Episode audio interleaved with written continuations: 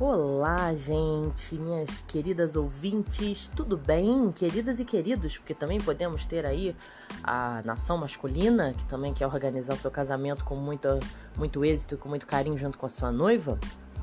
E por que não falar das nossas queridas debutantes? Sim, elas estão sempre presentes conosco. Então, gente, hoje é mais um dia de episódio Descomplica Cerimonialista e nós estamos aqui para poder falar rapidamente, objetivamente, porque aqui a gente sabe que tá todo mundo com o tempo super corrido e que a noiva antenada ou a debutante antenada, elas querem mesmo é logo respostas rápidas. Eu já escolhi anteriormente no episódio passado os quatro pilares, né? Quais são as primeiras contratações. É, agora nós vamos falar sobre a casa de festa, né? Que eu acredito que depois do cerimonial é, é o primeiro lugar que a noiva quer ir logo, é fechar o local. Porque a partir do local é que você vai ter realmente a noção da logística, do tamanho da decoração. Então as noivas ficam ansiosas para poder é, logo fechar a parte da, da recepção do casamento. E aqui hoje, esse episódio ele vai contemplar para você é, as perguntas chaves que você deve fazer sempre quando visita um local para fechamento de contrato. Né? É muito importante que você esteja muito bem assessorada, porque eu já tive já relatos e provas vivas de clientes que depois procuraram a mim, fecharam o contrato, mas antes disso foram visitar a casa de festa sozinha e acabaram sendo pegas de surpresa com algumas cláusulas que não são legais.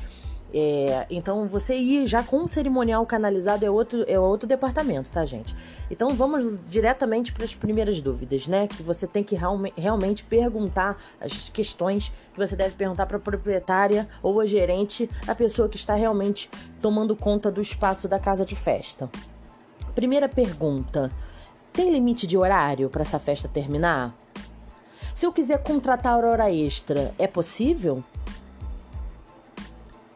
Os móveis já são contemplados no valor da locação ou eu tenho que pagar um extra?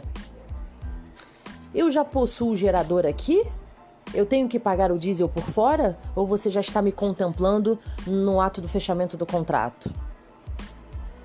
Eu posso pernoitar na casa? Existe algum quarto ou não?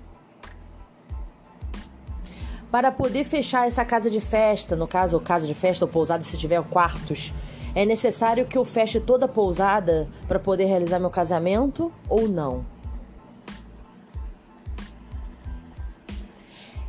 É possível eu me arrumar desde cedo na casa sem problemas externos? É possível o meu cerimonial e a minha produção entrar antes com os móveis caso não tenham festa anterior? É possível eu usar a beleza do local para poder fazer minhas fotos pré-wedding?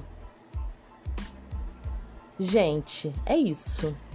É isso, são essas perguntas, eu acredito que serem as mais chaves, são as perguntas cruciais que você realmente deve fazer antes de contratar. E a última pergunta bônus é: existe alguma fidelização dentro dessa casa? Eu posso trazer fornecedores de fora. Isso é crucial, tá, gente? Venda casada nem pensar. A noiva, a debutante, ela tem que ter liberdade de escolha. Ela traz quem ela quiser para qualquer lugar. Tá bom? Gente, isso aí é rapidinho, antes de cinco minutos terminando grava essa gravação. E eu conto aí com o seu ouvidinho coladinho aqui. Pode compartilhar, comentar. E qualquer coisa que você precisar, Gabriele Caps, da Caps Evento Cerimonial, está aqui à sua inteira disposição. Até quarta que vem. Beijo!